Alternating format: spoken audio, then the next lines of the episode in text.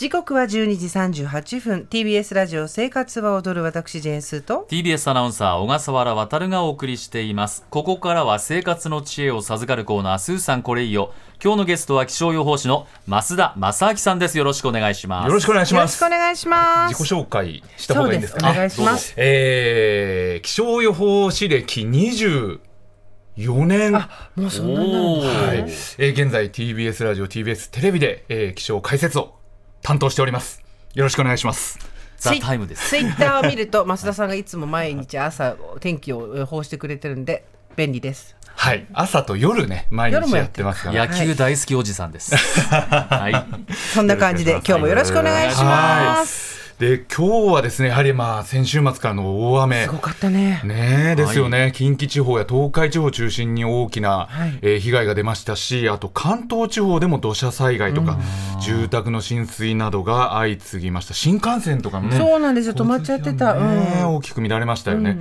まだ6月に入ったばかりですよ、はい。関東地方は梅雨入りもしてない状況ですよ、であこの先週のでしてないそう。してない。したと思ってたしたと思ってねあの東海地方より西は一気にダダダダッと梅雨に入ったんですけれども、関東地方はまあ今回のこの雨の後日曜日、月曜日、そして火曜日と、まあ、しばらく晴れるだろうということで、一旦こう見送りになっている状況なんですよね。で、今回の大雨なんですけれども、はい。あのー台風と梅雨前線、この組み合わせによる大雨だったんですよ。このね、台風と梅雨前線の組み合わせというのはもう過去に何度も大雨が起こっているパターンなんですよね。台風自体は本州から見ると少し離れたところを通っていったんですけれども、そうですよ。やっぱりね台風がある程度近くまで来ると、台風ってもう熱帯の空気の塊なので、はい。南から大量にこう水蒸気を持ってきてそして大量に雨を降らせるということになってしまうんですよね。やっぱりちょっと普段とは違う動きっていうのが起こるいとやとんでもない量の雨が降るんだっていうのが今日よく分かりましたこの週末で。そう。やっぱりね台風が絡むとね本当1段2段3段とこう、ね。雨の降り方のレベルが上がってしまうというのがあるんですよね。あと予報がしづらくなるんですよね、その前線の動きっていうのがね。おっ。しゃる通りなんですよ、うん。台風の動きはまあある程度読みやすいんですけども、この梅雨前線とかこの前線って細長いですよね、だからこの動きが少しずれただけで大雨が降る場所も違ってしまう、降るタイミングが違ってしまうというのはすごく悩ましい、でこれからまあ、関東などねあの梅雨本番ということで、そうん。うん。これからがまさに怖い季節になってくるということなんです台風よね。2号はちなみにもはい、う大丈夫、えーっと温帯低気圧に変わってもう東海上へ離れていきました。さあでは今日のメインテーマに参りますが増田さんお願いします。大雨の災害への備えそして避難のタイミングしっかりと覚えておきましょうもともとお今回は、まあ、大雨とか避難の情報についてお話ししましょうというのを、あの準備していたんですけれども、はい。まさかまさかその直前にこんな大雨となってしまいまして、で先ほども言ったようにまだ関東地方梅雨入りしていないんですけれども、まあ、梅雨というのは例年大体本州ですと6月から7月の半ばぐらいまで1ヶ月半ほど続きます。で気象庁から、まあ、季節のお知らせとして梅雨入りの発表があったあるわけなんですけれども、まあ、昔はそういう季節になりましたよだけだったんですけれども今はですね大雨の季節になってますから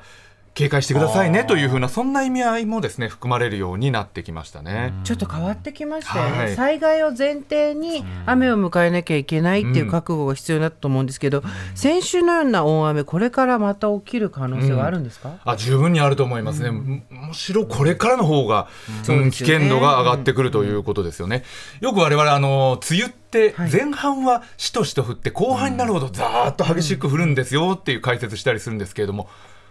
もうしとしとじゃなかったですもんね。いきなりでしたもんね。全然違ったも結の構な量もう梅雨時期の結構な量降ってる、うん降ったんですよねもうね、うんでこれが降ったからじゃあ後半降らないかというとそういうわけじゃないですからね、はい後半は後半でやっぱり激しい雨が降りやすいですからね。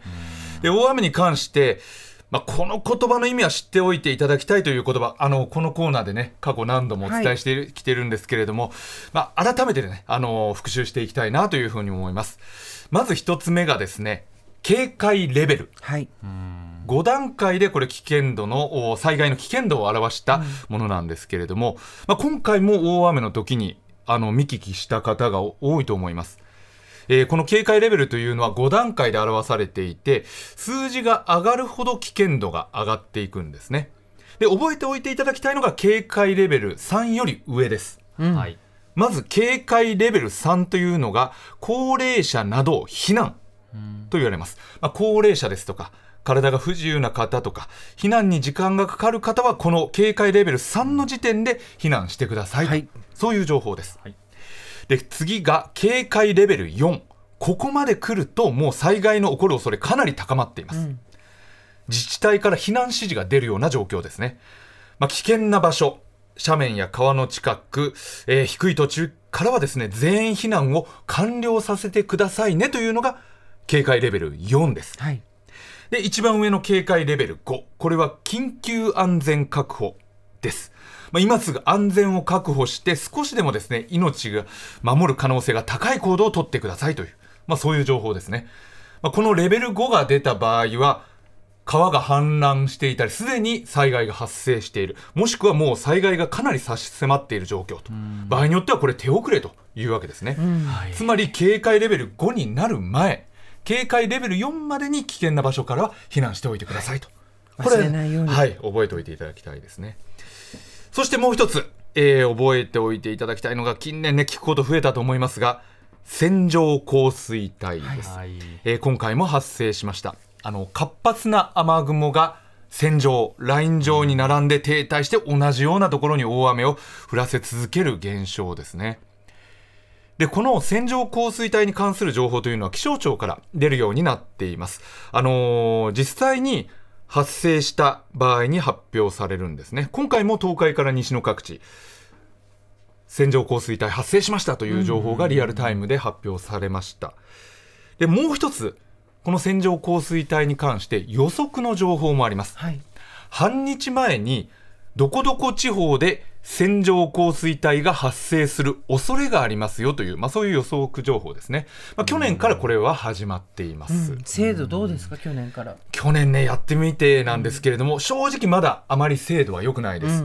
あの去年どこどこ地方に線状降水帯が発生する恐れがありますよという、まあ、半日前からの呼びかけがですね13回去年だけで発表されたんですが実際線状降水帯発生したの3回だったんですよ。うん。ううん。んただこの情報ね絶対に聞き逃さないようにしていただきたいんですよ。はい。去年ねその線状降水帯発生する恐れがあります。と13回発表されたうちですね線状降水帯ではないんですけれども、うん。大雨、うん。これねたった3時間で140ミリ以上という基準なんです。あの川がもうあっという間に増水したりはい。氾濫したり、はいもしくは土砂災害が起こってもおかしくないレベル。そういう大雨がですねこれ13回発表されたうちの7回つまりあ半分以上はん。どこかで大雨が起こっていたんですよね。で今回もあの半日前からはい。線状降水帯が発生する恐れがありますという情報が中国地方、四国、近畿、東海、関東甲信地方に発表されて、実際に発生したのが四国、えー近畿地方、東海地方なので、はい。半分以上。半分だね。うんうん。半分ちょっとやっぱり発表あの発生してるんですよね。はい。うんでもですよ関東地方、線状降水帯は実際発生しなかったんですけれども各地で浸水とか土砂災害が起こるような大雨となってますよね。なのでやっぱりこの線状降水帯が発生する恐れがありますと、まあ、今回関東地方も出ましたけれども、こういう予測情報が出たらこれかなり危険な雨がですね降ってもおかしくないというまずそういうふうに思っていただきたいですね。これ避難はどうしたらいいんですかね？うんやっぱりね避難って難しいですよね。タイミングとかするべきかどう。か家にいた方がいいっていう場合もなきにしも、もあらずでしょ、うんありますよね、うんで避難するにはですね3つのスイッチきっかけがあると言われます、はい。あの1つ目が情報、ん。2つ目が身近な危険、はい。で3つ目が人からの呼びかけ。その3つと言われるんですよね、うん。まず1つ目が情報です、まあ、この線状降水帯の予測情報とかもそうですし、まあ、最初に説明した警戒レベルとかもそうですよね、えー警戒レベルが上がってきたらやっぱりレベル4までには危険な場所からは全員避難していただきたい、えーそういうふうにじゃそういうふうな情報が出たらもうどう行動するというのを、特に危険な場所の近くにお住まいの方は事前に決めておくとこう動きやすくなるという面はありますよね。はいでこの防災の情報情報でですね、皆さんが避難できればですね災害も減るわけなんですけれども、まあなかなか情報だけでね皆さんが避難っていうのもね難しい面もありますし災この情報というのもまだまだやっぱり完璧ではないという面があります、そこでもう一つきっかけになるのが2つ目のスイッチで身近な危険ですね、あの目の前で例えば川が急に増水してきたとか、氾濫してきたとかあれ崖の一部が崩れ始めてきたとか、うんうん。実際そういうふうに目で見たときは、まあ、こう危険なスイッチが入ってこう逃げることができると、そういう場合があります。まあ、ですから川がまあいつもとか違ういつもと違う。当然まああの安全な場所からそれ見ていただきたいんですけれども。そう。まあ、そういう状況になったら逃げようというのはやっぱり事前にこれも決めておいていただきたいですね。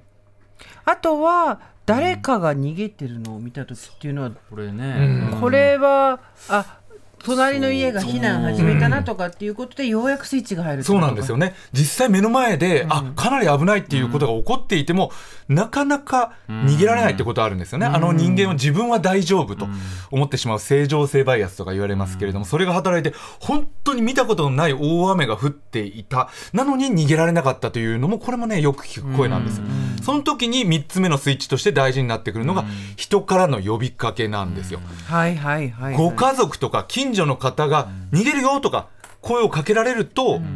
それとかあー身近な人がこう避難してるのを見た時に、やっぱりそれであ逃げなきゃ自分が思って逃げられることがあるんですよね。あのここ数年の大雨被害のこう調査などを見てもですね近所の人が逃げたからそれで自分も逃げて助かったという声が多いんですよ。だから理想はまあ一つ目のスイッチ情報で逃げられればいいんですけれどもそれがじゃダメだったら目で見た身近な危険、それでなくてあのー身近な人の呼びかけ人からの呼びかけでそれで逃げるというのをしていただきたいですね。なるほどね。三3つのスイッチ。そう。でその3つ目のスイッチによっては考え方によっては自分が逃げると周りの人も逃げてくれる可能性がある。つまり自分が逃げることで身近な人を救える可能性もあると。そういうこともねあの頭に入れておいていただくと嬉しいですね。そしてはい。どうぞ。今月いきましょうか、お天気どうでしょう今月のお天気。はい、もう梅雨の予想ですねじゃあね。関東地方はですね、えー。ズバリ、はい。木曜日はい。にあ梅雨入りするんじゃないかなと思ってます。あえー木曜日ぐらいから曇って金曜日以降来週にかけて曇りや雨の日が多くなるんですよ。ただね気象庁のねさっき発表してきた週間予報を見ると水曜日を曇りにして木曜日を晴れにして金曜日以降曇りや雨にしてるんですよ。そうすると気象庁はなんか水曜日か金曜日に梅雨入り考えてるのかなと思うんですけど。そんなところえー僕は木曜日でいきます。駆け引きじゃないんだから もうね、あの、だいぶもう梅雨が近づいているのは間違いないですよね。はい。あと今日暑いんですけれども、この先25度を日中超えるのはもう当たり前となってきて、晴れる日とかだったらもう30度くらいまでは上がるというのがねあ、えー普通になってきますから、もうそろそろね、半袖の出番という日がね、多くなってきそうですね。気をつけて皆さん熱中症そして雨の被害どちらも気をつけて健康にね、夏を迎えたいと思います。というわけでここまでは気象予報士増田正明さんでした。次回は7月3日月曜日です。増田さんありがとうございました。ありがとうございました。あり。がとうございました